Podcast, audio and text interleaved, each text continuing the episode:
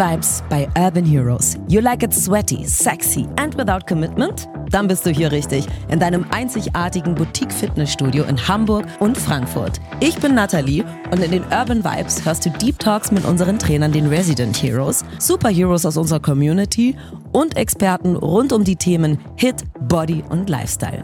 Warum du mit unserer Hit-Methode 1000 Kalorien verbrennen kannst, ab und zu bei minus 85 Grad frieren solltest, wie du optimal deine Akkus recharged und bei unseren Workouts mit Music und Mindset den Superhero aus dir rausholst. All das erfährst du in den Urban Vibes. You ready? Let's hit it! In 3, 2, 1, let's go Heroes!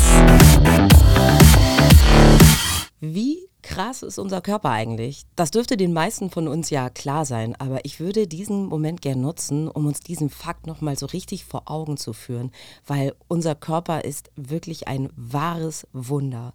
In jeder Sekunde laufen unzählige Prozesse ab, die wir aktiv gar nicht wahrnehmen. Dennoch sind sie überlebenswichtig und beeinflussen unser Dasein. Interne Prozesse, unsere Gesundheit, die Stimmung, Gedanken, Wahrnehmung, einfach alles. Und ein wichtiger Baustein für diese Prozesse in unserem Körper sind die Hormone. Und Ladies, ihr kennt es bestimmt alle, mal fühlen wir uns in Topform, mal super motiviert und schaffen Höchstleistungen. An anderen Tagen ist die Energie wieder low und da sind wir eher schwach und schwerfällig und das ist ja auch ganz normal. Hormone sind verantwortlich für Hunger, Sexualität, aber auch den Muskelwachstum und Stoffwechsel. Manchmal sind sie im Einklang und dann gibt es halt Phasen, in denen sie komplett aus dem Gleichgewicht geraten. Und wir kennen das alle aus der Red Zone. Da schütten wir eins unserer Lieblingshormone aus, und zwar die Endorphine. Aber was macht Sport überhaupt mit unserem Hormonhaushalt und wie können wir ihn damit beeinflussen und auch in Balance bringen? Diese Episode beantwortet unsere Fragen. Und obwohl es hier primär um unsere weiblichen Zuhörer geht, ähm, können auch alle anderen hier einiges mitnehmen. Mit mir ist Dr. Ela und sie kennt sich bestens mit dem Thema aus und sie war auch schon hier bei uns in der Red Zone in Hamburg und das nicht nur einmal, richtig? Hi, ja, schön, dass ich dabei sein darf. Genau, ich war tatsächlich schon häufiger bei euch, als ich noch in Hamburg gewohnt habe und bin ganz traurig, dass ich jetzt nicht mehr kommen kann, aber es ist leider zu weit weg. Hattest du eine Lieblingsklasse oder einen Lieblingskurs oder eine Lieblingsübung? Erzähl mal ein bisschen, wie waren so deine Eindrücke bei Urban Heroes? Ähm, tatsächlich war ich danach immer maximalst fertig und habe mich maximalst geil gefühlt und immer, egal wann und mit wem ich da war. oh, toll. Kommen wir direkt zum Thema. Kannst du uns mal erklären, welche Funktionen, welche Hormone beim Sport und auch in der Regeneration haben, sowohl bei Männern als auch bei Frauen? Also zum einen äh, gibt es ja einmal Geschlechtshormone, die unterscheiden sich natürlich bei Männern und Frauen ein wenig. Und dann gibt es noch sehr viele andere Hormone, die bei Männern und Frauen gleich funktionieren. Und gerade nach dem Sport und währenddessen werden ganz viele verschiedene Hormone ausgeschüttet. Für den Muskelaufbau würde ich sagen, sind meiner Meinung nach drei total wichtig. Und das ist eigentlich das Sexualhormon Testosteron, das Wachstumshormon und Insulin. Und ja, Testosteron haben Männer natürlich ein bisschen mehr als Frauen, aber auch bei Frauen ist das Hormon extrem wichtig für den Muskelaufbau. Und Wachstumshormon, das ist essentiell für die Regeneration. Und es ist ja bekannt, dass eine gute Re Regeneration fast wichtiger ist als das Training selber. Und dieses Hormon wird vor allem in Ruhephasen und somit nachts ausgeschüttet. Und äh, besonders ausreichender Schlaf und kein Alkohol vorm Schlafengehen sind dafür wichtig. Ähm, Insulin bringt man ja meistens in Verbindung mit Diabetes. Es ist aber eben auch sehr wichtig für die Verstoffwechselung von Zuckern und Proteinen und damit dann auch wieder für den Muskelaufbau. Der hormonelle Prozess, der sich bei, bei uns abspielt im Körper, ist das bei Männern und Frauen eigentlich gleich, wenn wir in der Red Zone trainieren oder ist es ganz unterschiedlich? Tatsächlich würde ich sagen, dass die Erfahrung in dem Moment und auch die Hormonausschüttung in dem Moment bei Männern und Frauen sehr ähnlich ist, weil an der Stelle akut erstmal beim Sport ähm, ganz viele Glückshormone, Endorphine, Serotonin frei wird, Adrenalin frei wird und das ist erstmal geschlechterunspezifisch, aber die Stimmung, mit der man zum Training hingeht, die ähm, kann an der Stelle sehr unterschiedlich sein von Frauen und Männern. Und das kann bei Frauen auch tatsächlich dann abhängig sein von der Zyklusphase. Und ich denke, da sind die allermeisten Frauen gerade kurz vorm Eisprung oder um den Eisprung herum viel motivierter und fühlen sich viel leistungsfähiger, als sie es zu einem anderen Zeitpunkt im Zyklus wären. Und welche Rolle nimmt der weibliche Zyklus in diesem ganzen Prozess ein? Also der Muskelstoffwechsel und unsere subjektiv wahrgenommene Leistungsfähigkeit, die hängt von den zyklischen Schwankungen der Sexualhormone ab. Frauen mit einer starken Menstruation, die können durch diesen regelmäßigen Blutverlust und den daraus resultierenden niedrigeren Hämoglobinkonzentrationen in ihrer Leistungsfähigkeit auch dauerhaft eingeschränkt sein. Jetzt gibt es ja verschiedene Zyklusphasen. Wir, wir, kennen das alle. In manchen sind wir total schlapp, manchmal sind wir wirklich fit wie ein Turnschuh. In welcher Zyklusphase sind wir denn sportlich in Höchstform? Und woran liegt das überhaupt körperlich? Also vielleicht zuerst nochmal an der Stelle eine kurze Wiederholung zum weiblichen Zyklus. Die erste Zyklusphase, die wird ja auch als äh, Follikelphase bezeichnet. Und in dieser Zeit produziert der Eierstock mit der Eizellreifung viel Östrogen mit Maximum am Eisprung. Das ist in dieser Zyklusphase das dominierende Sexualhormon. Und auch das männliche Hormon Testosteron hat dann zum Eisprung hin sein Maximum. Danach folgt dann die zweite Zyklusphase, die sogenannte Lutealphase, wo das Gelbkörperhormon Progesteron in hohen Konzentrationen vorliegt. Und die anaerobe Kapazität und die Muskelkraft sind in der späten Follikelphase, also in den fruchtbaren Tagen, bei hohen Östrogen- und Testosteronkonzentrationen am größten. Und deswegen konnten Studien auch belegen, dass Krafttraining als auch Ausdauertraining besonders in der ersten Zyklusphase von Vorteil ist, da sich die Muskeln besser an das Training adaptieren können und deren Regeneration auch besser ist, was wiederum für den Muskelaufbau dann essentiell wichtig ist.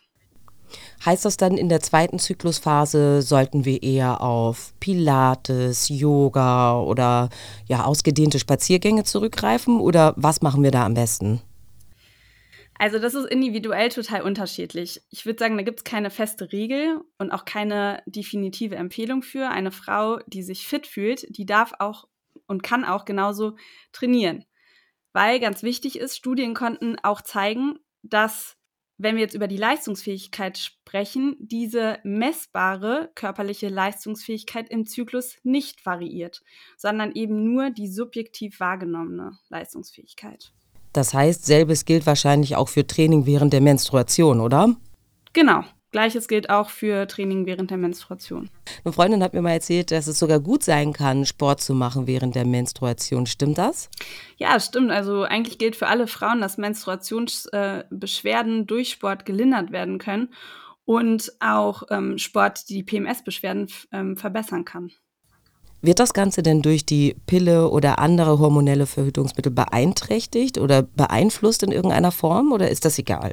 Wenn man die Pille nimmt oder andere hormonelle Verhütungsmittel, dann hat man ja ein konstantes Hormonlevel, außer in der Phase, wo man eine Pillenpause macht beispielsweise oder das ähm, hormonelle Verhütungsmittel nicht anwendet. Und dadurch hat man durch diese konstanten Hormonspiegel hat man eben nicht diese Peaks in den Hormonleveln und auch nicht diese Schwankungen. Das kann sich mal positiv als auch negativ auf den Muskelaufbau auswirken. Heißt das schlussendlich, dass ich mit hormonellen Verhütungsmitteln eigentlich gar nicht im Training aufpassen muss, beziehungsweise mein Training anpassen muss? Ich würde sagen, nicht so sehr, wie wenn man keine hormonellen Verhütungsmittel verwendet. Allerdings ist es so, man profitiert auch nicht von diesem Testosteronpeak, den man hätte, wenn man keine hormonellen Verhütungsmittel anwendet. Auf der anderen Seite ist es auf jeden Fall ein Diskussionspunkt, was ist dann mit der Leistungsfähigkeit während der Menstruation. Weil gerade wenn man eben ein bisschen mehr menstruiert, hat man einen höheren Blutverlust und dann ist man dadurch bedingt auch nicht mehr so leistungsfähig. Ich glaube, das ist eine ganz, ganz individuelle Entscheidung und da kann man überhaupt gar keine pauschale Empfehlung treffen. Das hängt wirklich total davon ab, wie stabil und gut der Zyklus ist von einer Frau mit einem natürlichen Zyklus und ähm, wie ihre Menstruation ist. Heißt das, hormonelle Verhütungsmittel können sich auf unsere Leistungsfähigkeit generell auswirken? Ja, ich bin mir sicher, dass sie sich darauf auswirken und da gibt es auch Studien zu und Man kann aber eben nicht pauschal sagen, dass sie sich positiv oder negativ auswirken. Alles klar. Du hast ja jetzt gerade im Zusammenhang mit dem hormonellen Verhütungsmittel den konstanten Hormonhaushalt angesprochen. Ähm, woran erkenne ich denn, dass mein Hormonhaushalt in Disbalance geraten ist? Also ein super gutes Leitsymptom ist ein unregelmäßiger Zyklus. Wenn du einen regelmäßigen Zyklus hast, dann ist eine schwere Hormonstörung total unwahrscheinlich. Symptome wie Haarausfall, Akne oder eine vermehrte Körperbehaarung, ähm, wie zum Beispiel Bartwuchs, das können, kann darauf hinweisen, dass man erhöhte Spiegel an männlichen Hormonen hat. Und wenn man sich unsicher ist, dann macht es an dieser Stelle Sinn, sich einmal bei einer ähm, Ärztin oder einem Arzt mit der Schwerpunktbezeichnung für gynäkologische Endokrinologie und Reproduktionsmedizin vorzustellen. Wenn ich sowas feststelle und dann zum Arzt gehe, was wird dann da genau gemacht? Also mit einer Bestimmung der Basishormone in der ersten Zyklusphase und einer Ultraschalluntersuchung kann man eigentlich relativ einfach feststellen, ob der Hormonhaushalt gestört ist oder nicht. Okay. Und unter welchen Voraussetzungen ist das Risiko für einen durcheinandergewirbelten Hormonhaushalt dann besonders hoch? Also ist es zu wenig Essen, Übertraining, Stress? Welche Faktoren spielen da so mit rein? Gerade bei Sportlerinnen kommt es häufig zu einem relativen Energiedefizit und dadurch zu einem gestörten Zyklus. Man spricht dann auch vom ähm, Relative Energy Deficit Syndrom, wird auch kurz RED-Syndrom genannt. Wenn man exzessiv und viel trainiert, dann benötigt man dafür auch einfach eine entsprechende Kalorienzufuhr. Und ansonsten sagt uns unsere Hirnanhangsdrüse, die letztlich quasi die übergeordnete Schaltzentrale der Eierstöcke ist, dass hier aktuell die Bedingungen schlecht sind für eine Fortpflanzung und die Funktion damit zunächst eingestellt wird. Und das Interessante ist, dass sie das auch dann noch tut, wenn sich der Zustand auch wieder verbessert. Und sie macht es auch leider irreversibel. Also das heißt, dass dann auch wieder unter besseren Bedingungen dieser Zustand anhält und die Funktion nicht zurückkommt. Und an dieser Stelle ist immer mein Appell an alle Sportlerinnen, dass sie auf extreme Diäten oder extremes Training ohne eine abgestimmte Ernährung mit entsprechender Kalorienzufuhr ähm, verzichten sollten, weil das einfach hormontechnisch gesehen total schlecht ist. Passiert sowas eigentlich auch bei Hobbysportlerinnen oder sind da eher Profis von betroffen? Also ich würde sagen, ich kenne es aus eigener Erfahrung. Äh, wenn man ein sehr ambitionierter Hobbysportler ist, dann trainiert man annähernd so viel oder genauso viel wie ein Profisportler. Man hat nur dann auch häufig nicht die Phasen der Regeneration drin, die Profisportler so haben. Und deswegen gilt es auch für ähm, Amateure auf jeden Fall. Wie ist das eigentlich, wenn ich jahrelang Sport mache auf absoluter Höchstleistung? Kann es sein, dass ich dann auch einen nachträglichen Schaden bekomme oder zahlt sich das eigentlich gut auf mein Hormonkonto aus? Also aus ähm, endokrinologischer Perspektive fällt mir als allererstes da das Stichwort Osteoporose ein. Es ist so, wenn man viele Jahre Sport gemacht hat, dann kann sich das auch ähm, negativ tatsächlich auf den Knochen auswirken. Und an der Stelle würde ich immer darauf achten, dass man eine ausreichende Versorgung mit Kalzium und Vitamin D hat. Heißt das gegebenenfalls auch supplementieren?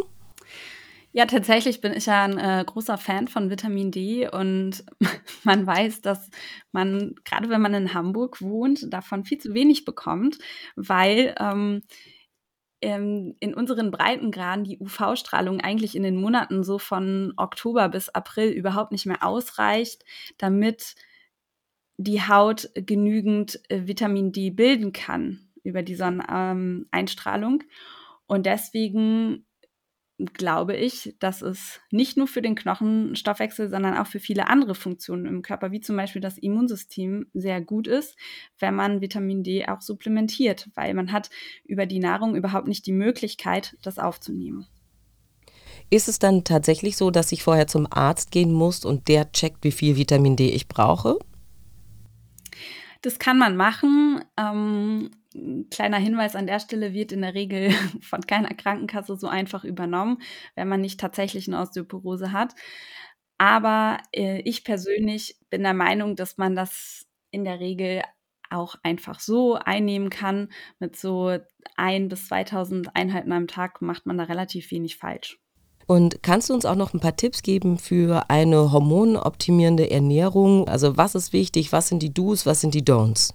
Ja, da habe ich auch schon gesagt, wenn du viel äh, trainierst, ist halt das Allerwichtigste, auf eine ausreichende Energiezufuhr zu achten, Kalorienzufuhr zu achten.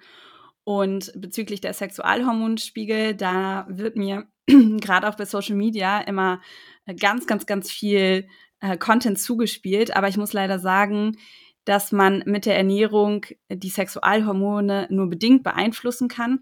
Einige Hormonstörungen gehen mit einer Insulinresistenz einher und diesbezüglich konnten Studien zeigen, ähm, ich habe sogar meine Doktorarbeit darüber geschrieben, dass am Abend in der Tendenz eher weniger und Low Carb gegessen werden sollte, da die Insulinantwort am Abend nicht mehr so sensitiv ist wie am Morgen. Gibt es bestimmte Lebensmittel, die mich dabei ganz besonders supporten oder ist das eher individuell?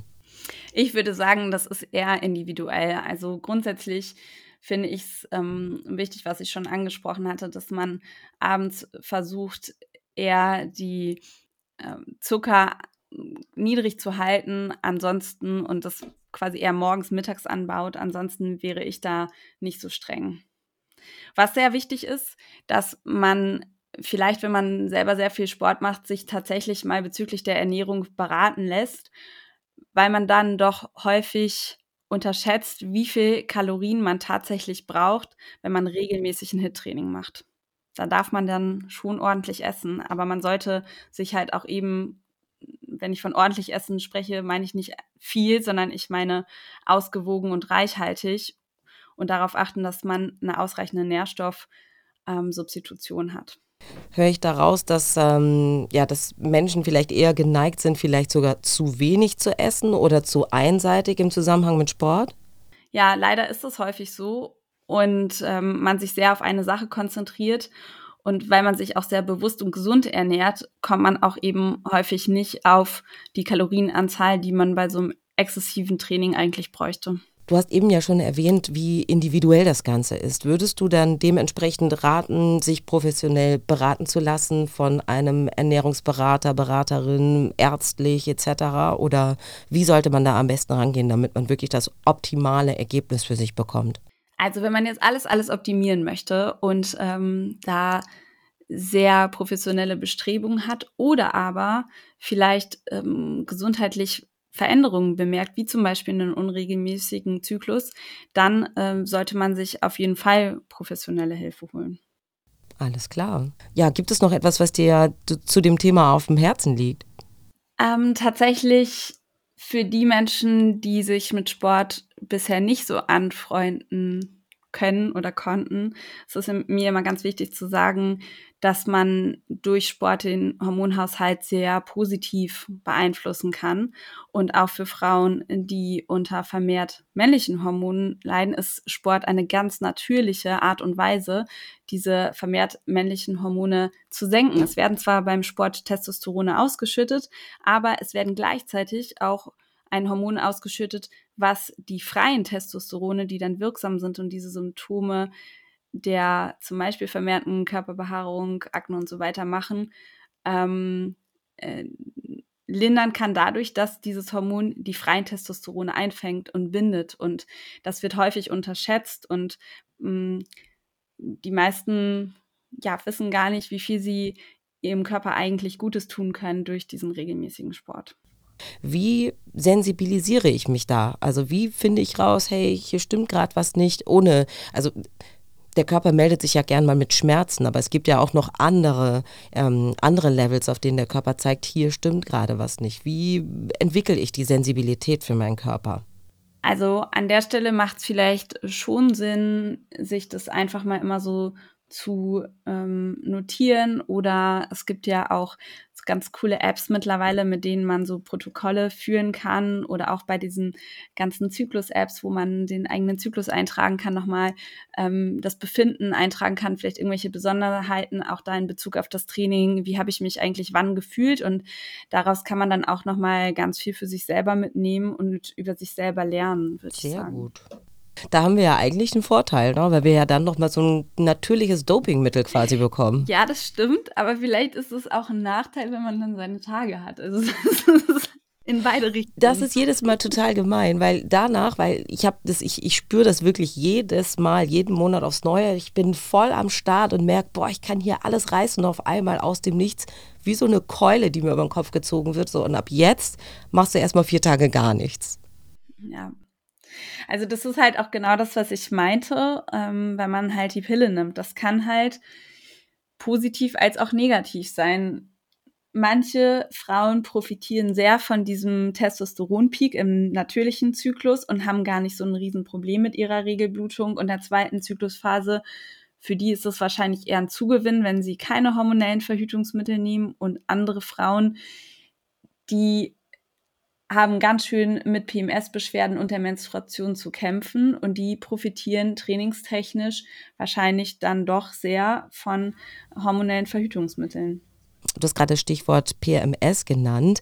Ähm, inwiefern wirkt sich denn eigentlich regelmäßiger Sport auf die PMS-Symptome aus? Kann der Sport das beeinflussen oder ähm, läuft das unabhängig voneinander ab?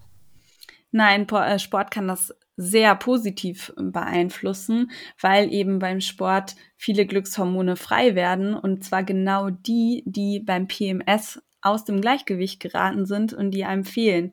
Also ist Sport machen eigentlich eine super natürliche Therapie entgegen der PMS-Beschwerden. Ja, ganz besonders Hit wahrscheinlich, ne? Zwinker, Zwinker. ja, ganz besonders Hit natürlich, wenn man sich danach fühlt, auf jeden Fall. Wundervoll. Ela, wir haben schon mal in einer anderen Folge über HIT während der Schwangerschaft gesprochen. Wie verhält sich das hormontechnisch dann ähm, mit dem Sport? Wir alle wissen, die Hormone sind dann natürlich, da gibt es einen ganz anderen Haushalt, aber inwiefern wirkt sich auch da Sport positiv auf unseren Hormonhaushalt aus? Also tatsächlich ist es so, dass die Hormone in der Schwangerschaft zwar andere, ganz andere Konzentrationen haben als bei hormonellen Verhütungsmitteln, aber sie sind ähnlich wie wenn man auch hormonelle Verhütungsmittel anwendet, die ganze Zeit relativ konstant.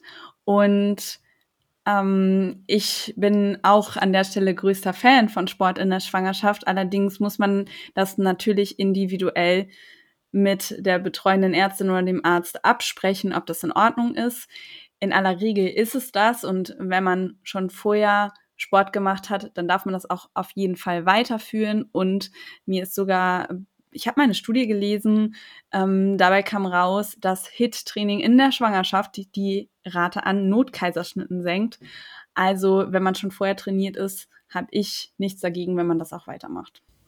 Falls ihr mehr zum Thema hören wollt, da haben wir euch natürlich unsere Schwangerschaftsfolge in den Show Notes verlinkt. Dr. Ela hat nicht nur hier bei uns im Podcast eine richtig gute Figur hingelegt, sondern sie ist natürlich auch bei Instagram sehr aktiv. Dr. Ela folgt ihr gern mehr für weiteres Insight-Wissen. Ela, vielen Dank, dass du dir diese Zeit genommen hast. Ähm, schön, dass du dabei warst. Ja, mir hat es auch ganz viel Spaß gemacht. Das ist ähm, eins meiner Lieblingsthemen, wie ich euch schon vorher gesagt habe. Und vielen Dank, dass ich dabei sein durfte. Und ich freue mich sehr, euch irgendwann mal wieder in Hamburg zu sehen. Das war Urban Vibes, dein Podcast von Urban Heroes.